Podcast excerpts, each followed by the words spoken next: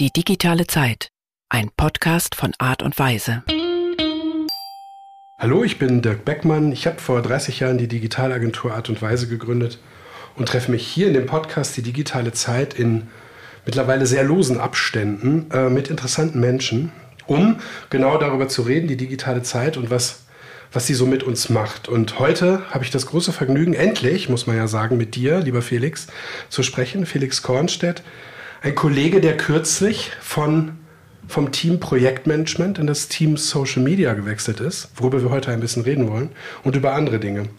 Willkommen, schön, dass du hier bist. Ja, danke, dass ich da sein darf. Hallo. Hi. Felix, du bist ähm, zu uns gekommen vor zwei Jahren ungefähr. Ja, ein bisschen länger, glaube ich, zweieinhalb vielleicht. Hm? Und zwar aus dem Sauerland? Siegerland, sagt man da. Da sagt man Siegerland, ja. genau. Erzähl doch mal, wie, wie, du, wie du irgendwie zu uns gekommen bist. Wie, wie hast du das erstmal von uns gehört? Ähm, ich habe meine Ausbildung zum Kaufmann für Marketingkommunikation in Siegen begonnen bei einer Agentur und äh, ich habe da mit meiner Freundin gemeinsam gewohnt, ihre Familie kommt daher und wir wussten, wir wollen irgendwie ähm, nach Norddeutschland umziehen. Also wir wollten einfach aus der Region weg, wir wollten nur was anderes erleben und uns hat halt hier die Region gut gefallen.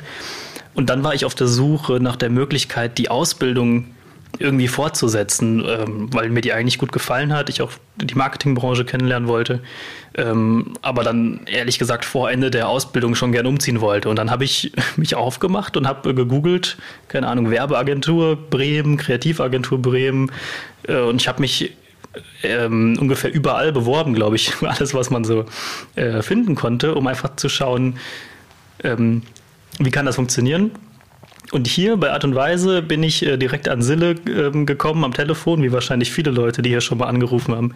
Und das war einfach die netteste Person von allen Menschen, mit denen ich gesprochen habe. Äh, und äh, die direkt gesagt hat, hey, bewirb dich einfach und wir schauen mal, ob das funktioniert. Mhm. Und dann, äh, genau, wurde mir hier meine Zeit angerechnet, die ich quasi schon in der Ausbildung hatte und ich konnte direkt loslegen. Und so bin ich hier gelandet. Also es war ein bisschen Zufall. Ich glaube, wenn der Kontakt am Telefon nicht so nett gewesen wäre, das war in der Vorweihnachtszeit, wo ganz viele andere Agenturen auch einfach nur gesagt haben, ey, ruf bitte im Januar wieder an oder so. Wir haben hier gerade äh, echt keine Zeit, uns mit äh, Bewerbern rumzuschlagen, so nach dem Motto. Mhm. Ja, so kam ja, das. Aber das ist schon, das ist schon besonders. Ne? Sille ist ja schon seit, auch seit 30 Jahren dabei und äh, also seit immer. Und ähm, das habe ich schon häufiger gehört, dass die ja, so die Kultur und das Klima, das sie am Telefon äh, verbreitet, ja auch nicht nur für BewerberInnen, sondern auch eben für potenzielle Kundinnen, die ja auch oftmals über diesen Weg äh, rankommen, dass das positiv ist. Und ihre Stimme ist ja auch in zahlreichen ähm, äh, Videos und äh, Tonaufnahmen genutzt worden. Sie hat ja auch eine tolle Telefonstimme. Also vielen Dank, Sille. Ähm, und dann hast du also quasi gar nicht, du hast den Ort erst gesucht und dann die Agentur oder den, den Ausbildungsplatz. Also du, genau. dir, dir war klar, du willst nach Norddeutschland. Weißt du noch warum? Also was, was habt ihr? Siegerland und Sauerland ist ja auch schön. Ähm, also wir wollten generell immer eher tendenziell Richtung Norden, vielleicht irgendwann auch noch weiter Richtung Schweden, Norwegen oder so. Also quasi ein bisschen die Flucht vor der Wärme und in kühlere Regionen und in Deutschland hast du halt zumindest Norddeutschland schon mal ein bisschen raueres Wetter. Das war die eine Sache. Und meine Freundin äh, interessierte sich damals total für einen ähm, Studiengang zum Thema Kunsttherapie. Und da gibt es ähm, auf dem direkten Weg nicht so viele ähm, Stellen, wo man hingehen kann. Und eine ist halt in Ottersberg in der Nähe von Bremen. Mhm. Und wir wollten uns eigentlich einfach nur die Hochschule mal anschauen und gucken, wie es hier so ist. Und dann hat uns die ganze Region so gut gefallen. Wir waren dann zum ersten Mal in Bremen, äh, haben dann hier auch mal so ein paar Tage Urlaub gemacht und irgendwie die Leute waren so anders, ehrlich gesagt, als äh, wir es gewohnt waren und äh, fremde Leute waren so offen. Ich bin total begeistert davon, dass zu jeder Tageszeit Moin gesagt wird und so.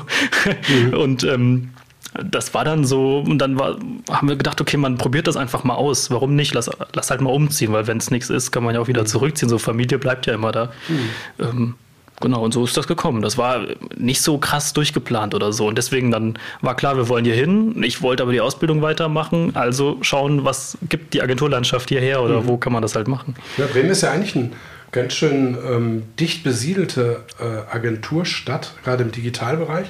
Wir haben ja irgendwie die großen Agenturen alle hier. Äh, Nummer 1, Serviceplan, beziehungsweise PlanNet und 2, 3, 4 und so weiter. Die ganzen mhm. Ranking-Agenturen sind hier und dann halt auch viele mittlere, so wie wir es sind. Das heißt, hier hat man eine relativ große Auswahl, überdurchschnittlich viele Agenturen und Jobs in Agenturen äh, auf die Einwohnerzahl gesehen. Also gerade wenn man die Stadt Bremen nimmt, das ist echt ganz cool. Das ist ein richtiger Digitalstandort.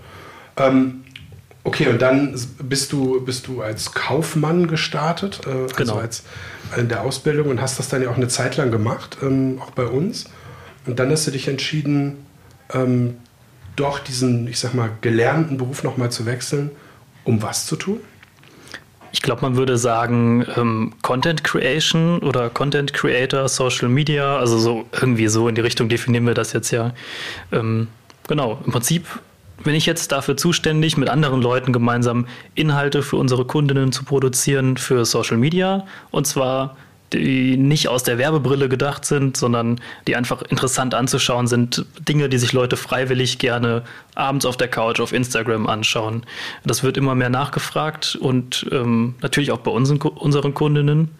Ja, und äh, da freue ich mich halt, dass jetzt die Möglichkeit besteht, äh, da ein bisschen mehr zu machen. Wann hast du denn gemerkt, dass das, also dass der, der, der Kaufmann oder bei uns der Projektmanager in deinem Fall, Projektmanager ist ja ein Beruf, der das gesamte Projekt in seinen ganzen Facetten und in den ganzen äh, Teams sozusagen überblickt, eine kaufmännische Dimension dazu hat und dann ja eine gewisse Projektleitungsfunktion hat. Und das hast du ja dann auch für große Kunden gemacht. Ähm, und was war der Moment oder der Auslöser oder so, wenn, wenn du dich daran erinnerst, zu sagen, ach nee, ich möchte eigentlich mehr in die ähm, ja, Content Creation, also in die, in die Kreation, in die Produktion, aber dann halt auch in ein einziges Gewerk gehen? Das kam darüber, dass ich festgestellt habe, dass ich über den Kundinnenkontakt hinaus und auch über die Briefings, die man als PM rausgibt und ähm, das Planen der verschiedenen Inhalte, To-Dos, Zeitplan, alles was dazugehört, dass mir das immer total in den Fingern so gekitzelt hat, dass ich die Sachen eigentlich selber machen wollte und ich nicht eine Kollegin briefen wollte, hey, wir brauchen jetzt die und die kreative Idee, um dann das und das zu machen, bitte bis übermorgen fertig haben, ciao, sondern dass ich dann selber schon angefangen habe, darauf herumzudenken, was ja letztendlich dazu geführt hat, dass ich eigentlich zu viel Zeit für ein PM mit Inhaltlichem verbracht habe, was ich eigentlich viel besser hätte delegieren müssen. Und ähm, manche Sachen wollte ich gar nicht so gerne abgeben oder habe mich dann immer viel mit eingemischt oder dann auch äh, selber Ideen mit reingebracht, was sicher nicht verkehrt war, aber was, wo ich einfach festgestellt habe, okay, mein Herz schlägt viel mehr dafür, ich würde gerne noch mehr Zeit dafür haben, weil ähm, die ganzen Planungsaufgaben natürlich nicht unter den Tisch fallen dürfen. Man braucht ja eine Projektmanagerin oder einen Projektmanager, der alles völlig auf dem Schirm hat und dafür sorgt, dass die Leute gut arbeiten können. Und ich wäre gern lieber einer gewesen, dem einer sagt, hey, heute brauchst du, musst du dir geile Ideen für XY ausdenken. Und dafür ist als PM natürlich nicht die Zeit, weil das auch gar nicht vorgesehen ist. Hm. Und jetzt machst du das ja schon so ein paar Wochen, zwei Monate oder ich weiß nicht genau, auf jeden Fall eine mhm. Zeit.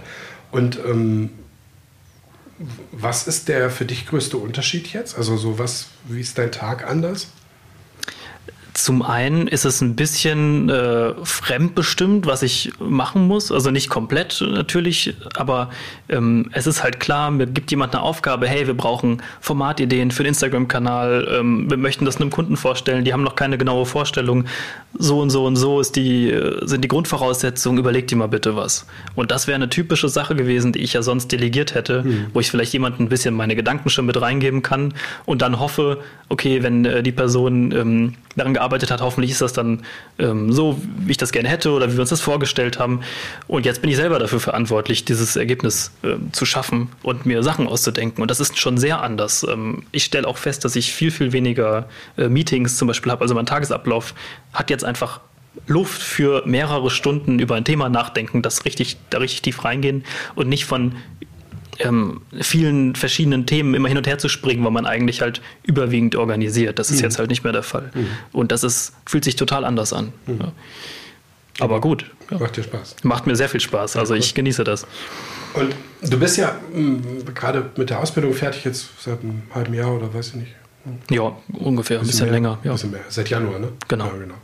Also dreiviertel Jahr oder so. Ähm, und du bist ja sozusagen jemand, den man in diesen ganzen Meetings als die jungen Leute bezeichnen würde.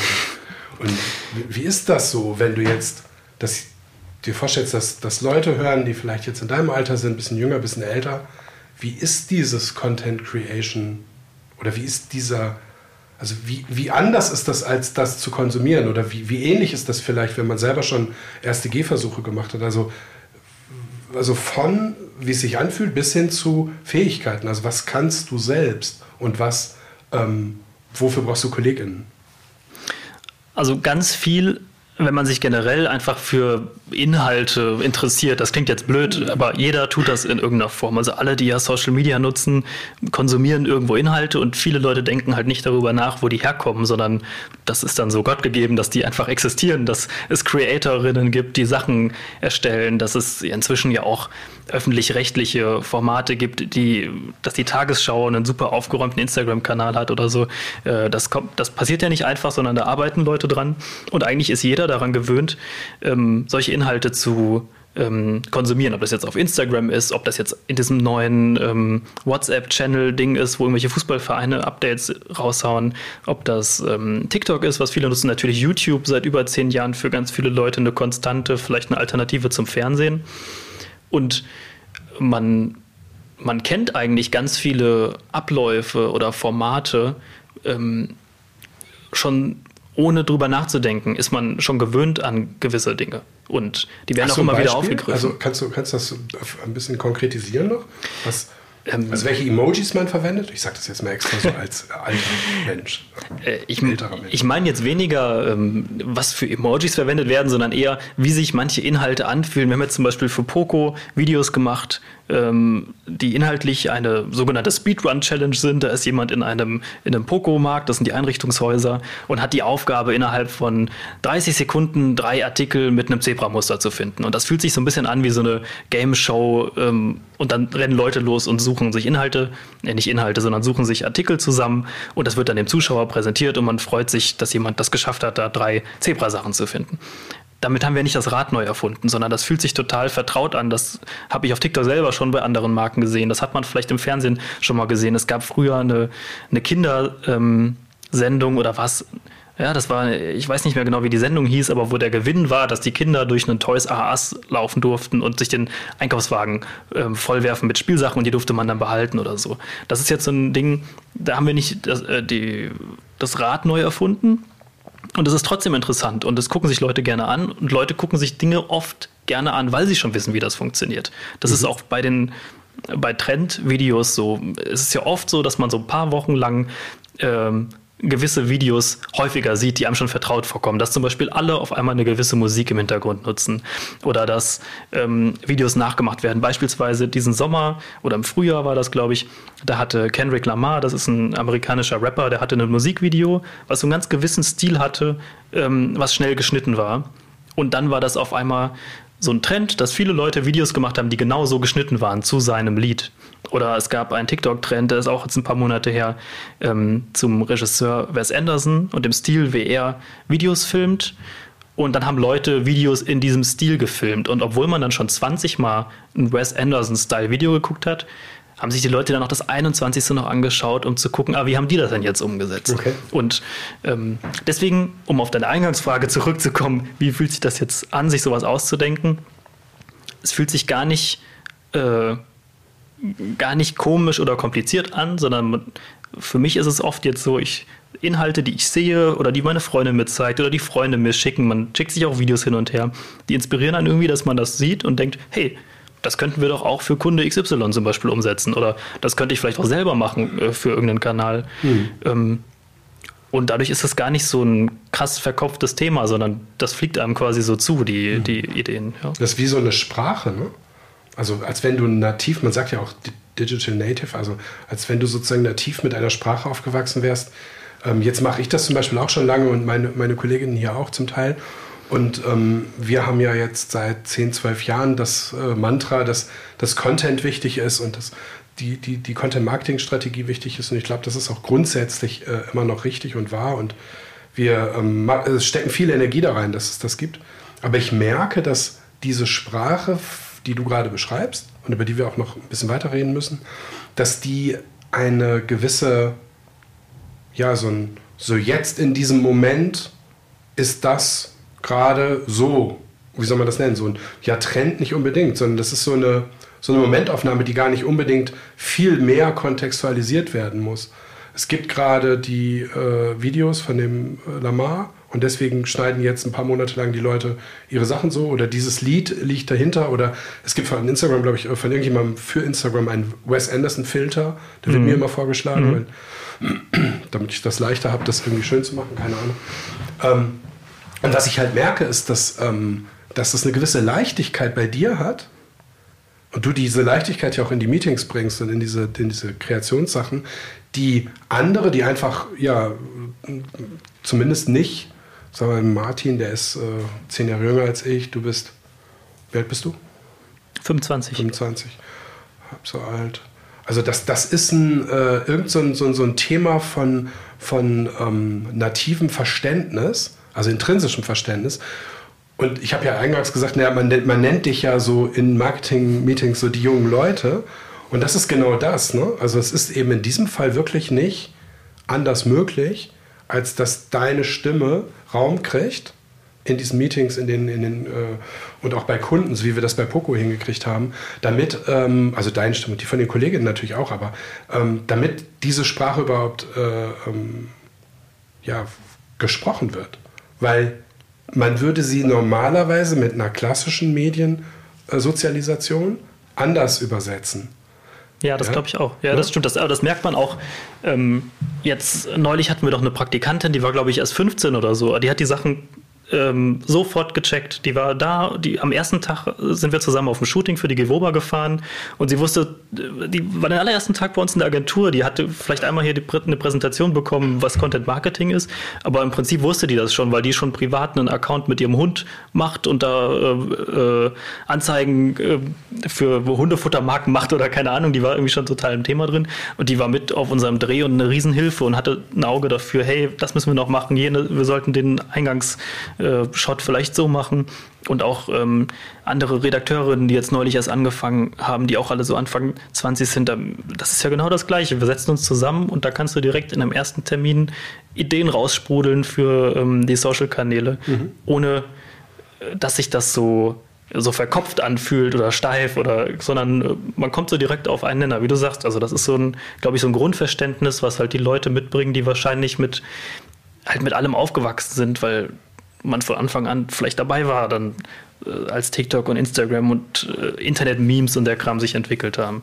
Ja, jetzt würde ich das so, also weil digital gibt es ja schon ein bisschen länger und seit es die Firma gibt, gibt es digital in irgendeiner Form. Das war dann natürlich irgendwie am Anfang irgendwie was anderes. Kein Social Media, aber trotzdem so eine digitale Kultur mhm. und Identitäten. Ne? Also es gibt ja auch die, die Spielewelt, wo, wo sozusagen Menschen ganz viel Identität auch rausziehen und auch eine große ja eine große kulturelle ähm, Zugehörigkeit äh, äh, erzeugt wird. Ne? Zu, ich bin derjenige, der dieses Spiel spielt. Oder ich habe schon damals das gespielt und bin jetzt in, dem, in der dritten Version davon. Mhm. Aber es ist was ganz anderes. Ne? Aber diese Welt ist ja vor allem eine Social-Media-Welt, die wir jetzt hier gerade bewegen. Ja, das stimmt. Und in diesem Social-Media-Thema, da frage ich mich manchmal, wann ist es gut? Also ich weiß, dass es keine Formel gibt dafür, aber ähm, ist es gut, wenn es sozusagen so ein bisschen also unterhaltsam ist, humorvoll? Ist das das Wichtigste, die wichtigste Zutat? Oder ist es, ist es eine technische Machart aus deiner Sicht oder eine besonders kreative Machart? Also könntest du, wenn du jetzt so mehrere Qualitätskriterien so durchspielst, sagen, was, was für dich ein wichtiges oder aus deiner Sicht sogar das Wichtigste ist? Also was ist ein guter Post? Was gehört dazu? Also zum einen ist es, glaube ich, ein gesamter Wandel auf den Plattformen gewesen, dass wir inzwischen viel mehr Videocontent sehen als Bilder, Fotografien mit Text drauf oder anfänglich bei Instagram Essensfotos und so. Das hat, äh, hat sich weiterentwickelt und das Wichtigste sind gerade auf jeden Fall Videoinhalte. Und hier ist, glaube ich, besonders wichtig eine Mischung aus Ästhetik und Humor einer äh, gewissen Aktualität, gerade weil vieles immer ein bisschen trendbasiert ist und das hat sich dann irgendwann auch tot gesehen und dann ist das Thema auch verschwindet wieder und es kommt was Neues auf. Und gerade weil vieles auf so Trends basiert oder auf Abkupfern von Ideen, die andere schon hatten, ist die große Herausforderung, immer noch das ein bisschen kreativer zu machen, ähm, als das die Leute bisher schon gemacht haben. Ähm, das heißt, das war dasselbe bei diesen, wo wir eben schon gesagten Kendrick Lamar-Style Musikvideos oder Wes Anderson Zusammenschnitte. nach, wenn du jetzt noch so ein Video machen würdest, wird wahrscheinlich jeder denken, ja, komm, Wes Anderson, das Thema ist jetzt durch. Damit das quasi dann noch eine Relevanz hat, müsstest du es auf eine besonders krasse Art machen, die so gut ist, dass Leute das noch nicht gesehen haben. Bei TikTok habe ich eine lange Zeit Transition-Videos gesehen. Das waren quasi Videos, die davon lebten, dass es ein Videoübergang war, der so clever gemacht war, dass man sich gewundert hat, dass das eine Video zum anderen Die Frau übergegangen hüpft, ist. und hat ein anderes Kleid an. Äh, noch mehr, es war eher sowas wie ein schwarzer Tisch und jemand äh, hat einen Salzstreuer, der fällt versehentlich um und dann ist das Salz auf dem Tisch verteilt, die Kamera fährt an diesem Salz entlang und auf einmal ist das der Sternenhimmel und du hast den Übergang nicht bemerkt. Die Okay. Kamera geht wieder raus und du hast die, also das ist eigentlich, glaube ich, ein klassischer Übergang, wie den so Videoleute, die dann sagen, ja, kennt man alles und so, aber das war für, für TikTok ging da was los mit diesen Videos und da sind ganz viele Transition-Videos raus entstanden und jetzt gibt es die immer noch, aber die, die noch viele Aufrufe kriegen, sind super krass. Die sind quasi nicht mehr so simpel, sondern die sind so komplex, dass man schon weiß, ach, das ist gar nicht mehr am Handy gemacht. Das hat jetzt einer mit After Effects irgendwie gebaut. Produktion. Ja, genau. Meine Tochter ist 14, die macht auch so Transition-Videos und die hat letztens, äh, passend zu Halloween, sich, glaube ich, achtmal komplett anders geschminkt Cool. und jedes Mal dann so ein, so ein Zwischending gemacht und Ja. dann die Arme so zusammen gemacht und dann gingen die wieder auf und dann war, da, war sie da Ach ja, anders drin. ja. Das mit dieser, mit dieser App mit C, CapCut. CapCut, Mhm. ja genau. Ähm, und äh, da, da war ich sehr beeindruckt von der ähm, Akribie, mit der sie das gemacht hat. Das ist so ein bisschen das, was du meinst. Ja. Wahrscheinlich gab es irgendwann mal so ein Video, wo, wo der Effekt in Ordnung war und dann hat ist irgendwas passiert und jetzt hat sie halt einen ganzen Nachmittag damit zugebracht, dieses eine Video zu machen, weil sie sich halt achtmal neu schminken musste und das so richtig krass äh, aufwendig war. Ne? Okay, das heißt, ein guter Post hat Humor, ähm, ist, ist, was die Trendwelle angeht, zumindest, äh, ja, also wenn wir jetzt an unsere Kunden denken, dann wahrscheinlich irgendwie so, wenn, wo die Welle ist.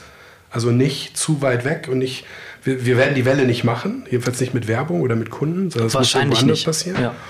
Ähm, okay, und die Botschaften, also es fühlt sich sehr so an wie ein, ein sehr formlastiges Medium und gar nicht so inhaltlich. Es kommt, glaube ich, darauf an, wer halt die Zielgruppe ist. Die Tagesschau hätte einen völlig irrelevanten Instagram-Kanal, wenn die nur Quatschvideos machen würden oder auf so Trends aufspringen. Die haben ja sich mehr die Aufgabe gesetzt, die haben auch ein krasses ähm, Social-Media-Team.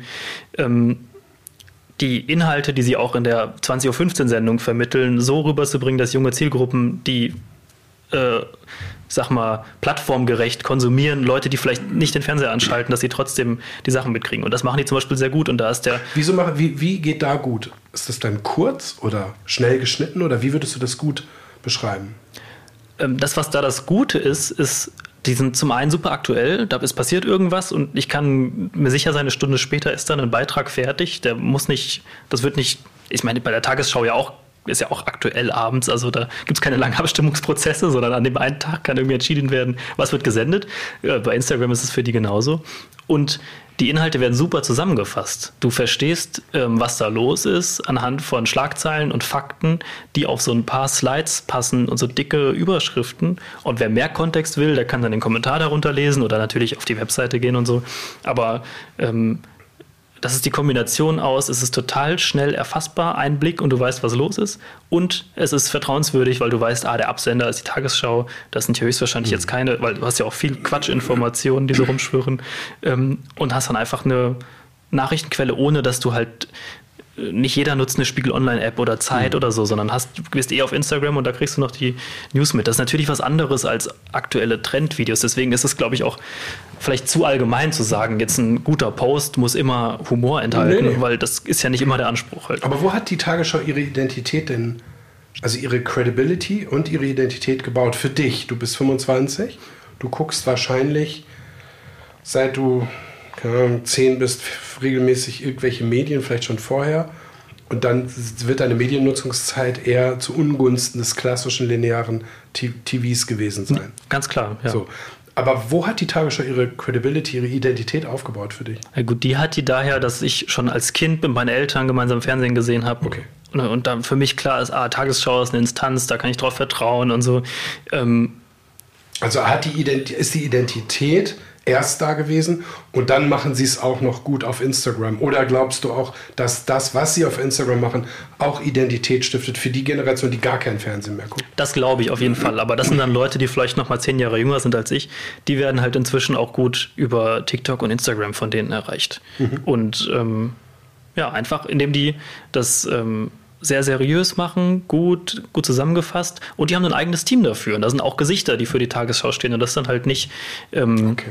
Ist dann nicht Susanne Daubner oder so, sondern das sind dann äh, ist ein jüngeres Team an, von Leuten, die dann auch in den Videos immer auftauchen, die man dann wiedererkennt und weiß, ach, das sind doch hier die, die mit News erzählen, höre ich mir mal an. Deswegen hat ja auch zum Beispiel Zeit Online die Chance, selbst eine seriöse Nachrichtensendung, in dem Fall ist es ein Podcast, äh, was jetzt heißt der, zweimal am Tag oder auch jetzt was jetzt die Woche mhm. mit Video zu machen, weil einfach diese Sehgewohnheiten so sind. Ne? Also wenn die, wenn Zeit online dir das sagt, glaubst du das wahrscheinlich auf einem ähnlichen Niveau wie bei der Tagesschau beim Spiegel, so weil das halt seriöse Marken sind. Ja, okay. Also ein guter Post muss nicht unbedingt Humor enthalten, aber ähm, er hat irgendwas mit Kürze zu tun habe ich immer wieder das Gefühl. Also Zusammenfassung ist ja auch nicht die Langversion. Die Slides ja. sind ja eine Begrenzung. Also ich slide dann fünf Aussagen durch, durch diese Tagesschau-Slidings, weil die mir irgendwie erklären, wie, wie irgendein Sachverhalt funktioniert.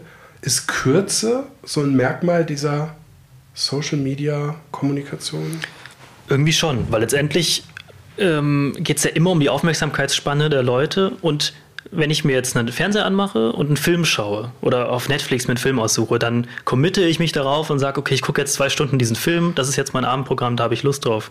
Aber niemand setzt sich ja auf die Couch und sagt, ich will jetzt zwei Stunden Instagram gucken. Das passiert ja eigentlich eher, weil die Apps alle so darauf optimiert sind, dass du immer direkt das nächste Interessante siehst und dann denkst du dir, scheiße, ich habe jetzt echt 20 Minuten auf TikTok geschaut, ich wollte doch eigentlich nur, keine Ahnung, was wollte ich überhaupt? Ich habe wahrscheinlich nur, immer noch auf Klo. genau, zum Beispiel. Ich habe wahrscheinlich nur drauf geklickt, weil eine Benachrichtigung kam. Und auf einmal hängst du da drin und denkst dir dann irgendwann, Moment mal, was mache ich hier? Das ist gewissermaßen irgendwie auch asozial, aber so funktioniert das halt. Und aufgrund dessen sinkt die Aufmerksamkeitsspanne der Leute immer mehr und der Anspruch ist, geht immer mehr dahin, du willst direkt die Aufmerksamkeit der Leute erhaschen, weil eigentlich haben die sich nicht gerade hingesetzt, um deine Sache anzugucken, sondern die kommt zufällig an und wenn die nicht, wenn die langweilig ist, ist die sofort wieder weg und da ist die nächste spannende Sache. Das ist ja ein durchgehendes Überangebot. Ähm, genau, was glaube ich auch sehr überfordernd sein kann. Und das ist aber halt die Herausforderung, oder führt zumindest dazu, dass eigentlich alle, die irgendwie Content kreieren, den sehr runtergekürzt machen oder schnell oder es geht los mit, wir sprechen immer von einer Hook, dass am Anfang irgendwas die Leute catchen soll, damit die dranbleiben und so. Ähm, ja. Kann man diesen, diesen, diesen, diese ähm, Beschleunigung denn noch leisten. Also jetzt äh, entweder als Content Creator, äh, Content Creator für, für irgendwas, aber ganz konkret natürlich auch für, für sowas wie unsere Kunden. Also wie wollen wir das unseren Kunden erklären? Die kommen ja noch, mittelständische Kunden, oftmals noch mehr aus einer sehr klassischen äh, Denkweise, von einem ganz klassischen Marketing. Wir sind ja schon als Digitalagentur super modern und innerhalb unserer Digitalagentur gibt es, ich sag mal so, postmoderne und wirklich moderne Menschen, was jetzt Social Media angeht und, und mhm. Gedanken. Ne? Und manche in der Agentur finden, dass es alles viel, sowieso schon viel zu schnell ist, selbst ein YouTube-Video. Ja. Und das ja, YouTube-Video ist ja quasi schon fast ein Dinosaurier gegen ein TikTok-Video, das einfach als allererstes sofort diese Hook haben muss. Also Frage ist, wie, wie wollen, wie, was ist deine Meinung zu diesem Beschleunigungsthema? Wie, wie, wie kann man das also wo, wo, führt das hin? Also ich glaube, das kann ja nicht ewig so weitergehen, sonst gucken wir uns irgendwann drei Sekunden Videos an. So, das äh, das wäre absurd. Ich denke, das führt eher dazu, dass die Menschen, weil es jetzt ja auch nicht eine kleine Handvoll Leute ist, die das nutzt, sondern das immer mehr werden und gefühlt jeder und jede ähm, Social Media nutzt. Ich glaube, dass das dazu führen wird, dass Leute unterschiedliches Nutzungsverhalten an den Tag legen und Menschen, die vielleicht noch nicht überfordert sind, und das wird, glaube ich, früher oder später bei allen passieren, die gucken sich vielleicht noch alles an und suchen die aufregendsten Sachen und jetzt wird noch ein größeres Experiment gemacht und äh, also es gibt ja so Videos, die immer mehr alles übertreiben. So Mr. Beast kennst du vielleicht, ist der größte YouTuber der Welt, der sich vor allem ähm, dadurch auszeichnet, dass seine Videos immer extravaganter und es geht um noch größere Geldsummen und es werden fünf Lamborghinis verschenkt oder und die Videos sind trotzdem nach fünf Minuten wieder um und es ist ein Feuerwerk des Übertriebenen und danach bin ich K.O., so, wenn ich so ein Video geschaut habe, quasi. Ähm, auch wenn das genial gemacht ist. Ich glaube, dass das dazu führt, dass manche Leute und, oder viele Leute sich bewusst dazu entscheiden werden, dass ihnen das zu viel ist und sich das wieder zurückentwickelt. Und wahrscheinlich wichtiger ist, dass Dinge authentisch sind, dass man vor allem die AbsenderInnen mag, dass man vielleicht sagt, oh, das ist eine authentische Person, die kann ich gut leiden, deren Inhalte möchte ich gerne sehen und sich Leute eher in so eigene ähm, Bubbles zurückziehen. Also das stimmt, meine, meine Tochter guckt auch eigentlich nur so drei, vier, fünf YouTuberinnen. So mhm. eine DIY-Frau, eine schminkt sich und habe ich vergessen. Und es sind aber immer dieselben. Man hat sich so ein bisschen an die gewöhnt, dann kommt was Neues raus. Und das muss dann eigentlich gar nicht mehr so schnell sein. Dann nicht, wenn du, wenn du, wenn, wenn du schon in dieser Abo-Geschichte bist. Du ne? merkst das ja auch bei allen Leuten, die selbstständig als Content-Creatorinnen arbeiten, dass die versuchen, sich eine Community aufzubauen und dann in ihrem eigenen Habitat schwimmen quasi. Und dann gibt es da vielleicht noch einen Podcast dazu und es gibt einen YouTube-Kanal. Und die Leute, die das gut finden und sich da wohlfühlen, die sind auch bereit, die Leute mit Geld zu unterstützen, vielleicht damit die das weiterhin so machen können und die Inhalte anbieten. Und damit entsteht quasi mehr sowas wie ganz viele kleine TV-Sender oder so kleine Subgruppen von Leuten, die irgendwas gut finden und sich da so versammeln. Mhm. Und dann hast du diese Aufmerksamkeitsökonomie nicht mehr so krass. Mhm. Wobei man muss sagen, das ist ja eigentlich so ein bisschen so dieses ganze Geschäftsmodell der YouTuber. Ähm, also Auch, dieses, ja. dieses mhm. YouTube-Thema ist ja eigentlich deswegen so genial, weil du halt an den Werbeeinnahmen von, von Google äh, beteiligt bist und ja alleine dadurch schon, wenn du genug Follower hast, äh, gut leben kannst. Ich kenne einen aus Bremen, der hat 200.000, 230.000 mhm. Follower und der hat seinen Dayjob, der war mal freier Entwickler, gekündigt und redet über Smart Home und so weiter. Spiel- und Zeugkastes, das ist echt äh, für ah, Smart Home-Leute ja. echt total sehenswert. Mhm. Und jetzt ist er ein bisschen abgedriftet in, in, in Tesla und vor allem so ein Smart Home, so Hausrenovierungssachen. Das finde ich jetzt nicht mehr so interessant, aber die, die klassischen Smart Home-Sachen sind voll cool und der müsste mich jetzt und wahrscheinlich auch viele gar nicht mehr so mit der Hook und alles. Klar, der braucht auch äh, tolle, tolles Packaging von den Videos und dann ja hier und äh, ist alles vorbei, Fragezeichen und so. Das macht er natürlich auch, aber ansonsten muss man dort nicht so schnell sein. Das heißt, die Antwort auf die Frage, wird jetzt alles super schnell, ist ja einerseits und andererseits kannst du so Communities, so ganz special, super special interest Communities, um vielleicht Menschen ähm, oder Charaktere oder vielleicht auch Marken bilden. Aber das ist ja genau unser Thema. Ich will da mal eben kurz hinkommen. Wir nennen das ja Social Organic, also das, das bedeutet, wir, wir machen für unsere Kunden, betreuen wir Social Media Kanäle, strategisch, konzeptionell, gestalterisch und dann halt auch wirklich inhaltlich im Daily Business, inklusive Community Management. Also wir antworten auf die Kommentare der Leute dort und eskalieren das zur Not an, die entsprechenden Stellen bei, bei, der, bei der Kundin. So. Social Organic, so nennen wir das. Man könnte das auch irgendwie anders nennen, aber es ist halt eben nicht Social Paid, was irgendwie eine andere Abteilung bei uns macht, ähm, Semin und seine Leute. So. Und dieses Social Organic, da, da arbeitest du. Ähm, und würdest du sagen, dass im Hinblick auf das, was ich vorher gefragt habe mit der Geschwindigkeit, dass das etwas ist, wo, wo, wo du unsere Kunden hin beraten würdest? Baut solche authentischen Communities auf? Oder ist das, ist das nicht möglich eigentlich? Ich glaube, es kommt sehr darauf an, was für ein Produkt man vielleicht hat, in was für einem Bereich man sich bewegt, ob, ob man da vielleicht sehr vertrauenswürdig ist. Jetzt ein gutes Beispiel ist vielleicht IMG und Monaco, das sind Lautsprecher-ExpertInnen, ähm, äh, die so in Soundtechnik ganz viel machen und das sind ja auch Kunden von uns. Und ähm, denen kann man vertrauen, weil die kennen sich aus mit äh, diesem speziellen Thema und man könnte jetzt sagen, da baut man eine Nische auf und Leute, die mehr darüber wissen wollen, die kriegen irgendwie Experten, Expertinnen Wissen zum Thema ähm, Audiotechnik und können sich da informieren. Oder bei DD Reform haben wir das bisher zum Beispiel so gemacht, das ist eine Margarinefirma, ähm, dass die ähm, Expertinnen zum Thema Lebensmittel, Ernährung sind, weil die halt eine äh, sehr gesunde Margarine machen, sich mit Fettsäuren auskennen. Das ist für eine gewisse Nische interessant. Und man kann da letztendlich halt zwei Wege einschlagen. Man kann sagen, ja, wir nehmen die Zeit, in, also das, wird, das dauert einfach eine Zeit, ähm, sowas aufzubauen. Wir wollen hier einen gewissen Kreis, eine Nische an einer Community von Leuten, die wirklich Fans unserer Marke und unserer Inhalte sind, aufbauen und für die wertvollen Content herstellen. Versus. Und das ist, denke ich, auch dieses Spannungsfeld, was du dann bei Social Media generell hast. Wir wollen auf diesem Home-Feed eine Rolle spielen, auf dem Discover-Feed, wo Leute einfach Sachen vorgeschlagen kriegen und wo man sich halt nicht bewusst für jemanden entscheidet, sondern einfach denkt, okay, ich ziehe mir jetzt hier irgendwie Content rein, so wie die For You-Page bei TikTok, die auf ganz vielen Algorithmen basiert. Wenn man sagt, da will ich halt auftauchen, dann muss man halt noch ein bisschen mehr das Spiel mitspielen, was halt gerade die Aufmerksamkeit der Userinnen bekommt, dann ist es halt, dann ist es wichtiger zu sagen, okay, es gibt jetzt gerade dieses Musikstück, hier dieses Sound, der trendy ist und dazu ähm, wird dieses Videokonzept gemacht. Das sollten wir auch machen und zwar äh, innerhalb der nächsten zwei Tage, wenn wir irgendwie die Chance haben wollen, damit Aufmerksamkeit so schnell zu müssen kriegen. wir sein? Zwei Tage oder? Kommt drauf an, aber ist schon besser, zu den ersten zu gehören, als zu denen alle normalen Creator haben es schon gemacht und dann kommen die Marken hinterher, so nach dem Motto, nach den Abstimmungsprozessen. Das ist ein bisschen zu langsam. Also es kann schon sein, aber suboptimal, würde ich sagen.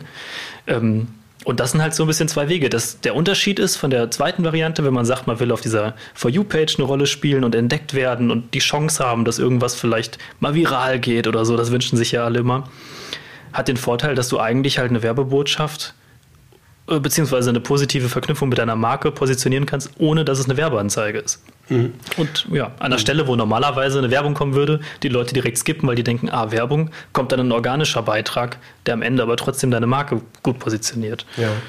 Okay, das heißt aber eigentlich bedeutet das doch, dass wir einen neuen Content-Typ aus unserer Sicht brauchen. Ne? Wir, weil wir werden ja mit dieser Marke langfristig organisch nur irgendwie Follower generieren oder irgendwie eine, eine gewisse Aufmerksamkeit, eine, eine kontinuierliche Aufmerksamkeit erzeugen, also sagen wir mal Follower generieren, wenn das, was ich dort gesehen habe und auch zu Ende vielleicht geguckt habe, die ganze Minute, ganzen zwei Minuten oder was auch immer, wenn das irgendwie so, so von Interesse ist, dass ich das halt mir wieder, an, also das nächste davon angucke. Und das andere ist so ein Aufmerksamkeits-Attract-Ding.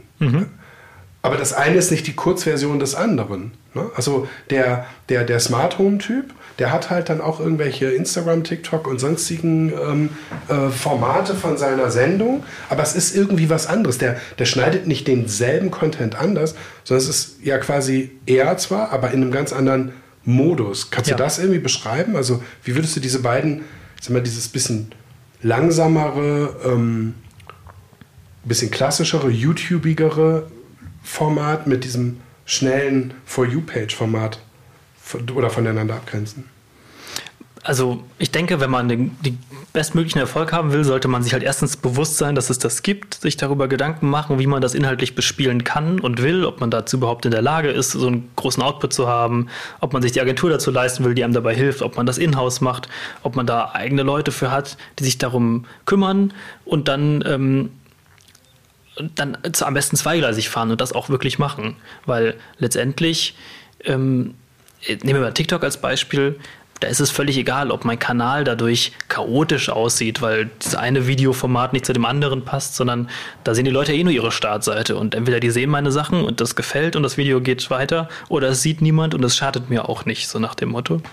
Bei Instagram legen die Leute halt einen größeren Wert darauf, dass der ganze Kanal eine Ästhetik hat. Der ist mehr wie so eine Visitenkarte, wenn man sich den anschaut, soll der auf den ersten Blick auch schön aussehen und so. Da legen wir auch viel Wert drauf und achten darauf, ähm, dass dann Story-Highlights existieren, dass die Beschreibung gut ist, dass die Videos alle schöne Thumbnails haben und zusammenpassen.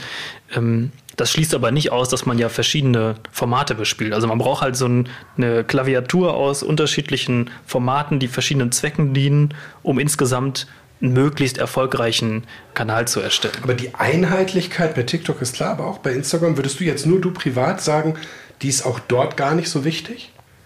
Oder findest du sie dort auch wichtig? Ist das wirklich so kanalspezifisch? Also auf, auf Instagram einheitliches Bild, gute Style Guides und alles zusammenpassend? Oder ist es eigentlich egal? Also ich glaube, bei Instagram ist es vor allem dem geschuldet, dass die meisten Leute, jeder hat selber einen Instagram-Kanal und man, nicht jeder, aber die Leute, die aktiv da was machen, die gucken sich, glaube ich, am meisten ihren eigenen Kanal auch immer mal an. Also die Leute, die auch was posten und schauen dann, oh, sieht das hier schön aus? Habe ich das gut an? Also ich glaube, viele Leute gucken sich gerne selber ihr, denen ist so eine Ästhetik wichtig, dass sie das nach außen strahlen. Wenn ich jetzt nur gucke, was für ein Content man sich anschaut, ich persönlich zumindest, ich gehe ja nie auf das Profil von jemandem oder von einer Marke drauf, sondern ich gucke halt auf der Startseite, was mir angezeigt wird oder ich schaue mir Stories an und mir wird das gar nicht auffallen, Du gehst bei Instagram auf diese Seite, wo alle möglichen Videos da kommen? Nee, einfach auf meine normale Startseite, okay. wo auch auf die Stories sind. Wo du durchscrollst. Genau, okay. da, da, ist ja inzwischen mhm. nicht mehr nur der Inhalt von Leuten, denen man folgt, da mhm. wird ja auch was reingestreut mhm. von so Discover-Inhalten. Und mir würde jetzt nicht auffallen, wenn eine Marke ihrem Style Guide nicht treu ist oder der eine Post nicht ästhetisch zu dem daneben passt, weil ich sehe die gar nicht nebeneinander, weil ich nicht auf deren mhm. Profil bin. Das passt ja aber auch zu dem, was wir eben hatten. Also wir kommen, wenn wir jetzt mal kurz Marketing in 30 Sekunden, dann kommen wir von richtig krasser Positionierung, klassischer Marketinglehre, 5Ps, 3Ps, 17Ps und so weiter, kommen wir in diese digitale Welt, wo auf einmal Google eine ganz große Rolle spielt und die ganze Visualität weggekillt hat. Dann aber irgendwie das Thema Website, wo ich ja in hunderttausendfacher Form mich irgendwie selbst verwirklichen kann, um so auszusehen, wie ich aussehe. Kommen wir zu YouTube, zu diesen Kanälen wie Facebook und YouTube, bisschen älteren Kanälen, wo Gestaltung und Anordnung und wie das aussieht ja schon eine Rolle gespielt hat immer. Instagram auch. Und jetzt sagst du fast so ein bisschen, naja, also pff, ich jetzt so mal als die Zielgruppe ähm, würde sagen, nee, das ist so, kann man sich mit beschäftigen, wäre aber Priorität 13 oder 3. Ja, genau. Ja. Äh, äh, weil es hilft ja nichts, wenn ihr die ganze Zeit cheesy Content macht, der komplett im Style, dem Style Guide folgt. Ja. Und das sieht alles toll aus und die Menschen lachen und haben weiße Zähne und alles ist retuschiert und schön. Dann hilft es euch trotzdem nicht, weil ihr habt halt nur 5000 Follower und danke. So. Genau, was hat, genau, was hat man halt davon? Ja. Das, äh, da, deswegen sind halt so Marken, die so Quatsch machen, wie vielleicht Leute, die jetzt hier zuhören, können mal suchen nach Duolingo. Das ist eine Sprach-App, ähm, die eine grüne Eule als, äh, als Maskottchen hat. Ja, und deren TikTok- und Instagram-Kanäle weltweit, ich glaube, die haben mehrsprachige Kanäle, die haben einen internationalen Kanal.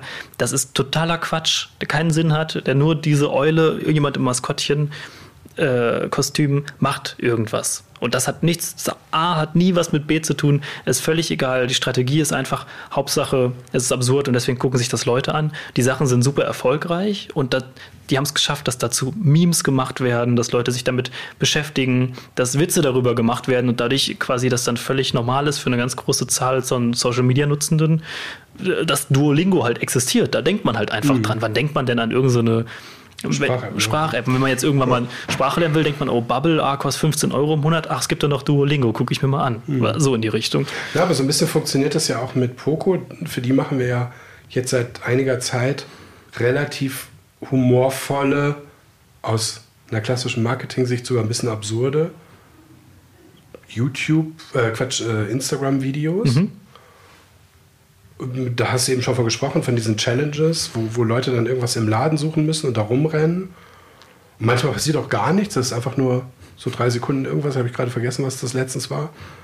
Ähm, aber auf jeden Fall ist das so ein bisschen, ja, eigentlich ist absurd ein Wort, was ich auch häufiger in dem Zusammenhang für mich mhm.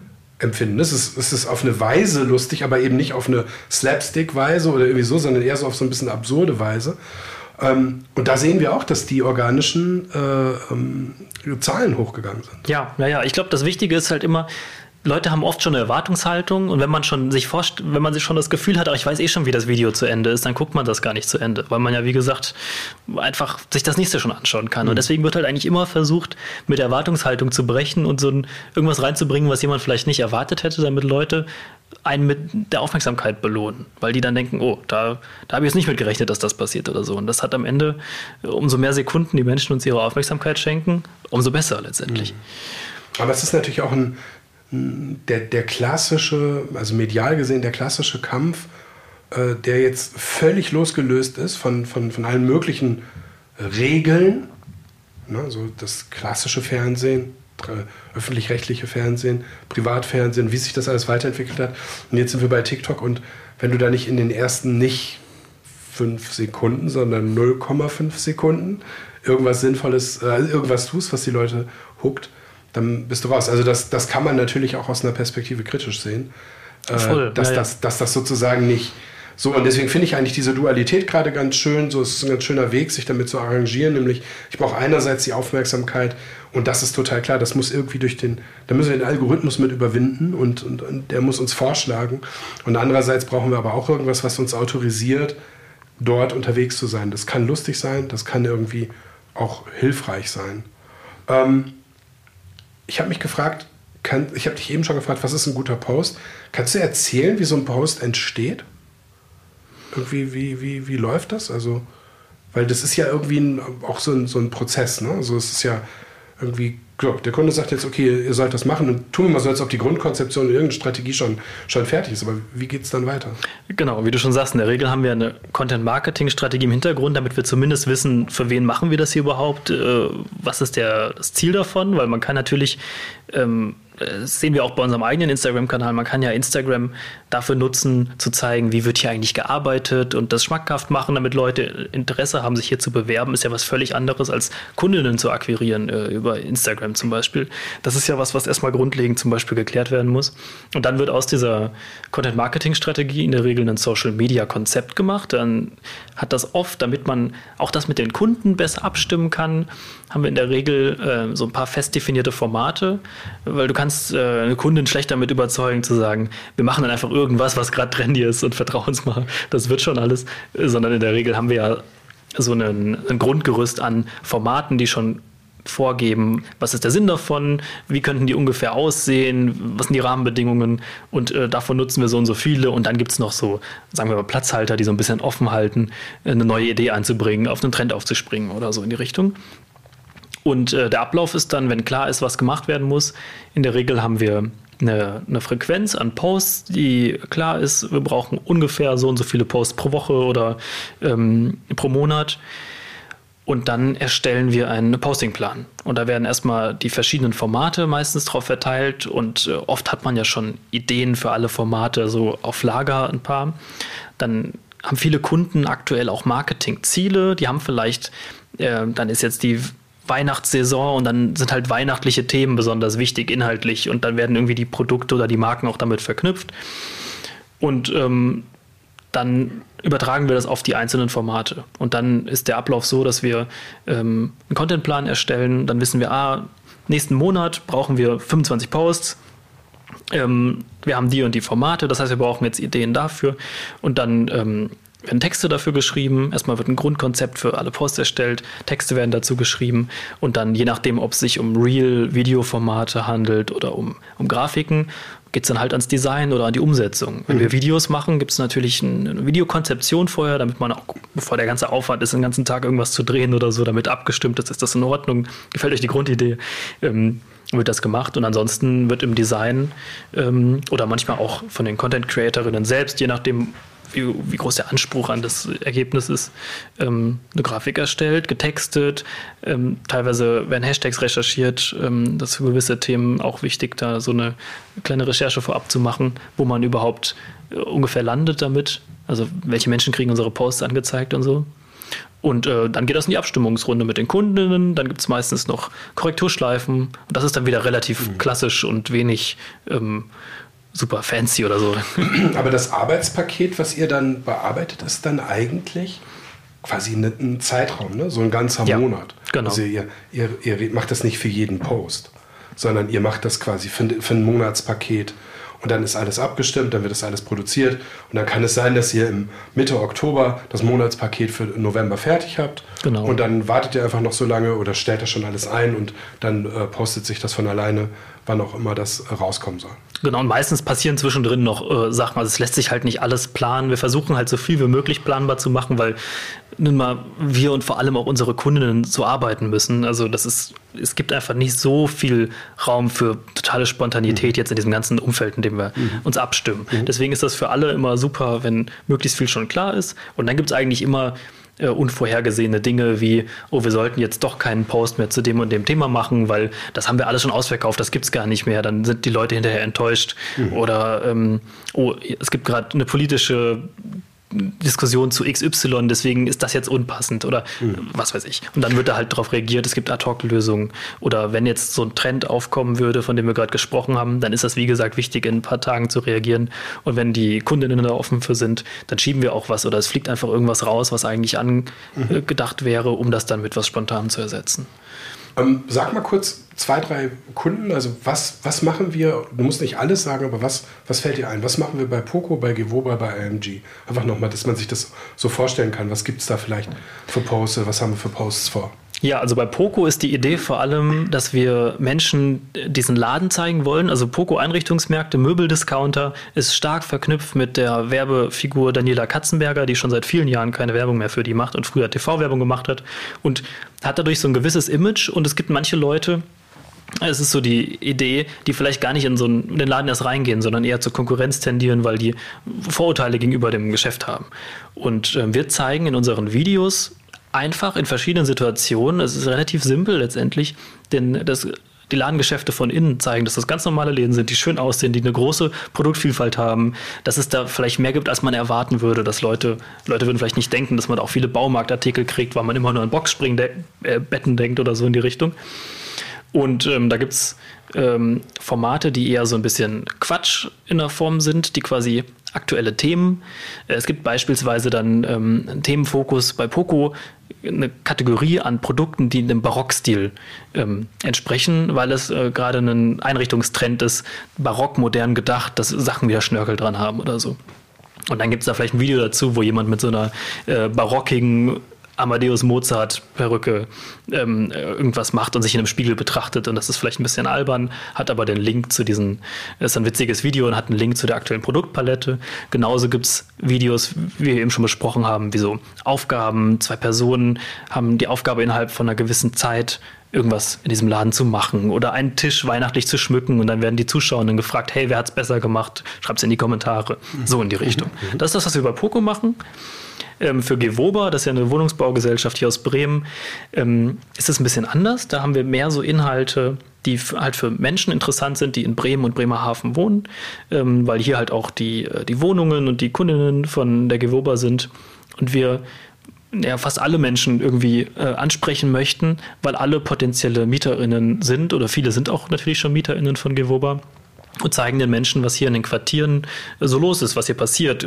Cafés, die man empfehlen kann. Es wird ein Überblick gegeben über aktuelle Projekte. Wir haben neulich ein Richtfest besucht, als ein Gebäude eingeweiht wurde, was für einen äh, Stadtteil Osterholz ähm, höchstwahrscheinlich ein sehr wichtiges Gebäude wird, so ein Begegnungsort für Menschen mit äh, Sozialbauwohnungen und vielen ähm, schönen Cafés und Restaurants drin. Und dann haben wir das begleitet. Ähm, Interviews geführt mit PolitikerInnen, die da vor Ort waren. Ähm, und gleichzeitig gibt es jetzt auch Videos, wo sich die Auszubildenden äh, der GEWOBA vorstellen und ihren Ausbildungs, ähm, wie, nennt, wie sagt man das? Beruf? Ihren Ausbildungsberuf erklären und äh, wie das abläuft und ähm, geben so einen Überblick darüber, was die GEWOBA eigentlich macht und betten das so in den Bremen-Kontext ein und zeigen vielleicht auch mal ein schönes ein Stadtfest oder ein Konzert oder weisen darauf hin. Mhm. Das ist äh, mehr wie so ein ähm, ja, ein bisschen mehr wie so ein, Stadtmagazin, aber halt auf Instagram gedacht, mhm. so in die Richtung. Mhm. Und für IMG, das sind ja, ist ja die, ähm, die, die Marke von Monaco für junge Bands, die eher so einsteigerfreundliches und nicht so teures Equipment suchen, sowas wie dynamische Mikrofone oder vielleicht Monitorboxen oder sowas, was man sich im Proberaum stellen würde oder was man für einen Auftritt benötigt.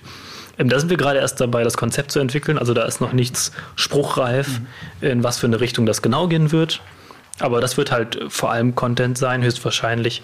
Ähm, der halt, weil die Zielgruppe junge Bands sind oder Anfängerbands, ähm, der sich an die richtet, der vielleicht Bands vorstellt und begleitet, der Einblicke gibt in Konzerte aus dem Proberaum, mhm. vielleicht auch mal zeigt, wo ein Produkt von der Marke eingesetzt werden könnte Mhm. Aber da liegt gar nicht der Fokus drauf, sondern da geht es dann darum, ähm, einfach tolle, tolle Bands zu port porträtieren und ähm, dann auch die Marke letztendlich einfach bekannt zu machen bei anderen Menschen, die gerade anfangen, vielleicht Musik zu machen oder mhm. so.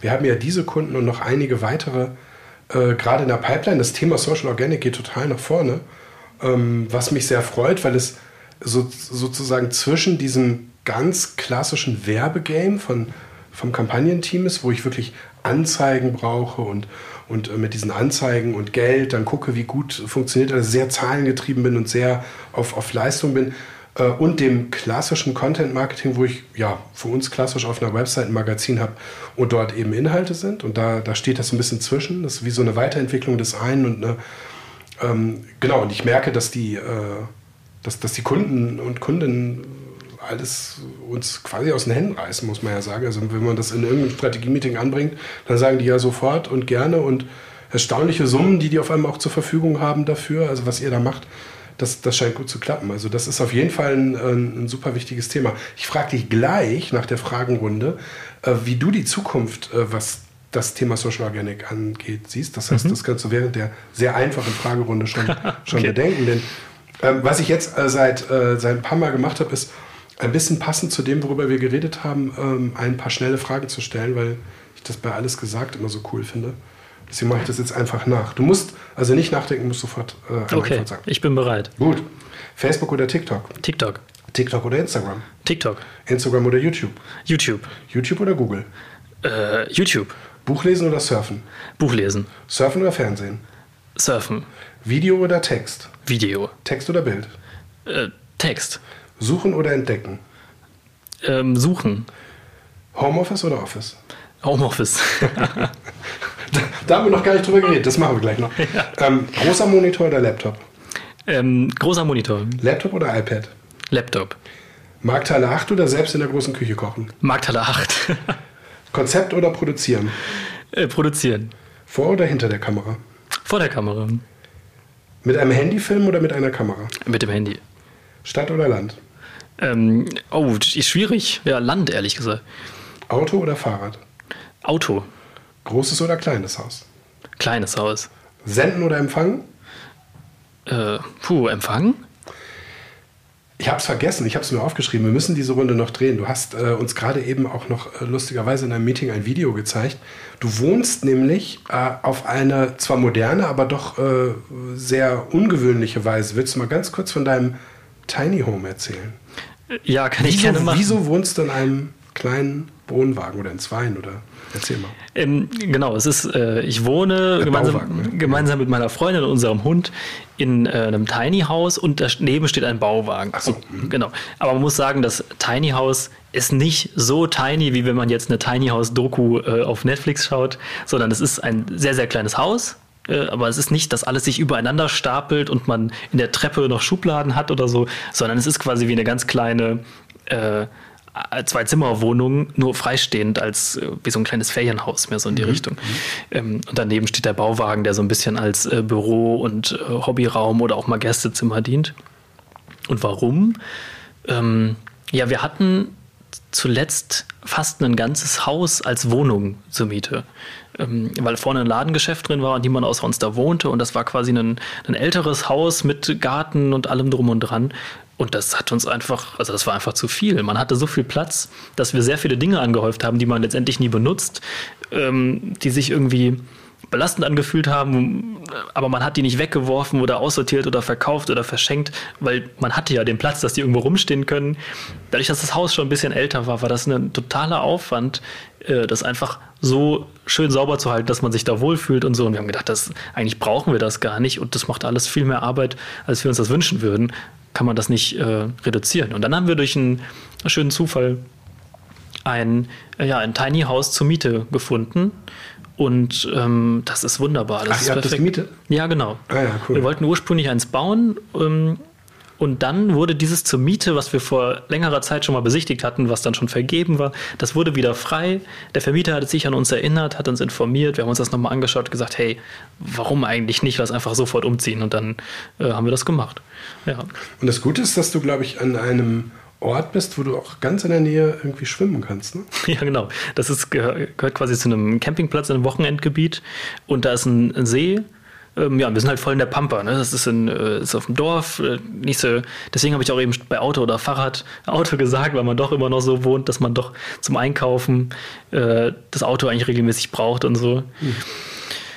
Aber ähm, wir wohnen sehr schön in der Natur und das ist ein, ein Traum halt für unseren Hund. Ne? Das ist äh, der Hauptgrund, warum wir auch eher nicht so für die Stadt letztendlich waren, mhm. weil Bremen ist mega cool. Hier ist ja auch die Agentur, wäre ja dann fußläufig zu erreichen. Und ähm, die Leute hier sind super und so. Das ist, eine, das ist eine geile Stadt. Aber mit Hund ist es viel schöner, finde ich, irgendwelche Feldwege zu haben und wenig andere Hundebesitzer. so, ähm, da kann, kann man sich dann besser austoben. Ja. Ja, ich finde das total spannend, weil ähm, das ist ja ein großer Trend. Ein Freund von mir, der hat mal eine Zeit lang an, war in einer Firma beteiligt, die auch so Tiny Homes bauen, aus mhm. Flensburg, glaube ich, oder so. Und der hatte mir ein bisschen davon erzählt und äh, diese, diese, ja, diese Reduktion aufs Wesentliche ist das ja auch, ne? Das kam ja auch in deinem Video irgendwie rüber. Ähm, das ist echt spannend. Naja, und ich meine, natürlich wird es, also hoffe ich doch zumindest, auch dann weniger Kosten bedeuten, oder? Also ja. als wenn du jetzt in Bremen, im Findorf oder im Viertel oder so eine Wohnung mieten musst. Klar, natürlich, total. Du hast natürlich irgendwie auch noch ein bisschen mehr Ressourcen für was anderes.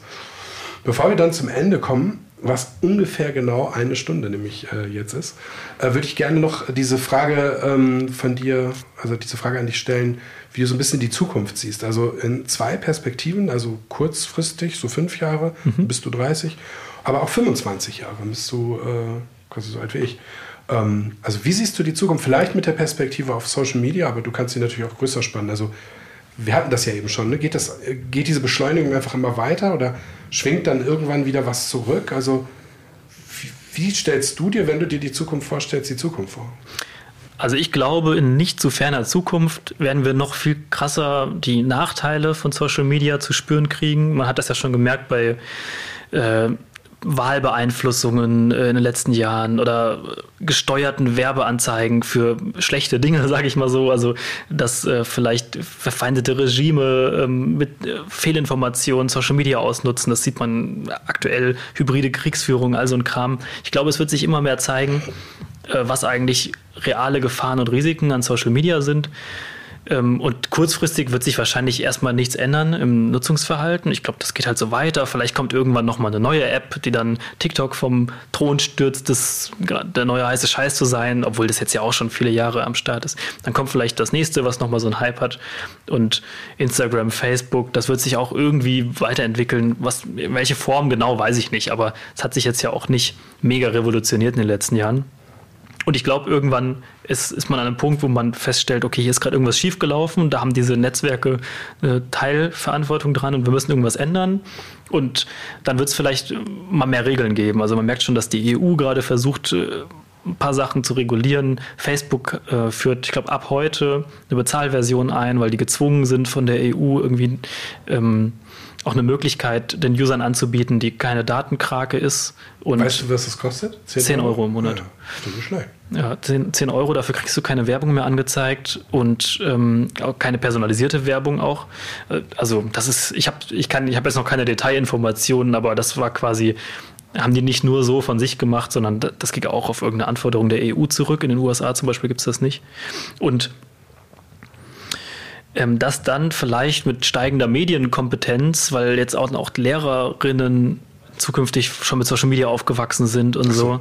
Also deine Generation. Ja, zum Beispiel, dass vielleicht auch Kinder einen anderen Umgang mit äh, den Netzwerken erlernen oder bewusst haben, dass wir dann in 25 Jahren das vielleicht anders nutzen. Ich könnte mir vorstellen, dass es irgendwann weggeht von diesem, wir versuchen mit den geilsten Hooks und den aufregendsten Video die Aufmerksamkeit der Leute zu ködern, auch wenn wir das jetzt natürlich gerne machen und das auch einen riesen Spaß macht, sich so Sachen auszudenken und festzustellen, oh, das funktioniert und so. Mhm. Das äh, ist ja, das macht äh, bereitet mir zumindest Freude.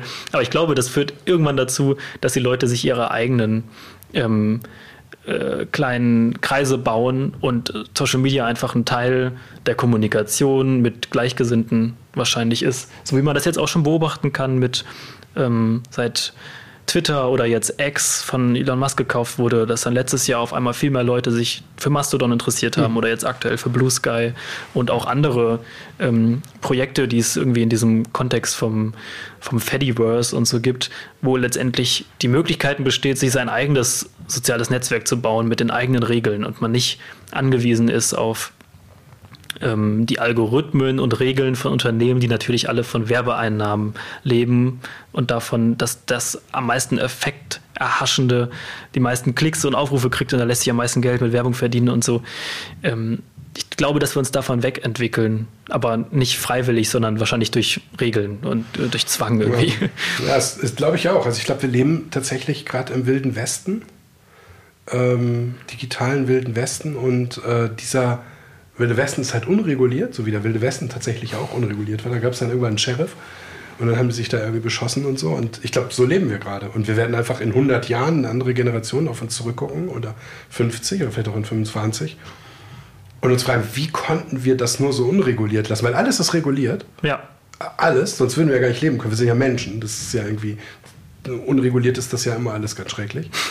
und äh, in dem Fall ist es halt noch nicht so. Ne? Und äh, gibt es ein sehr lesenswertes Buch, ich habe es noch nicht ganz durch, aber ähm, Sascha Lobo hat ein Buch geschrieben, das heißt Die große Vertrauenskrise. Mhm. Das kann man sich echt anhören. Das ist, äh, also ich höre das aber, das passt echt gut. Das ist auf jeden Fall nochmal ein eigener, eigener Podcast, so wie, wie das Ganze so zu bewerten ist.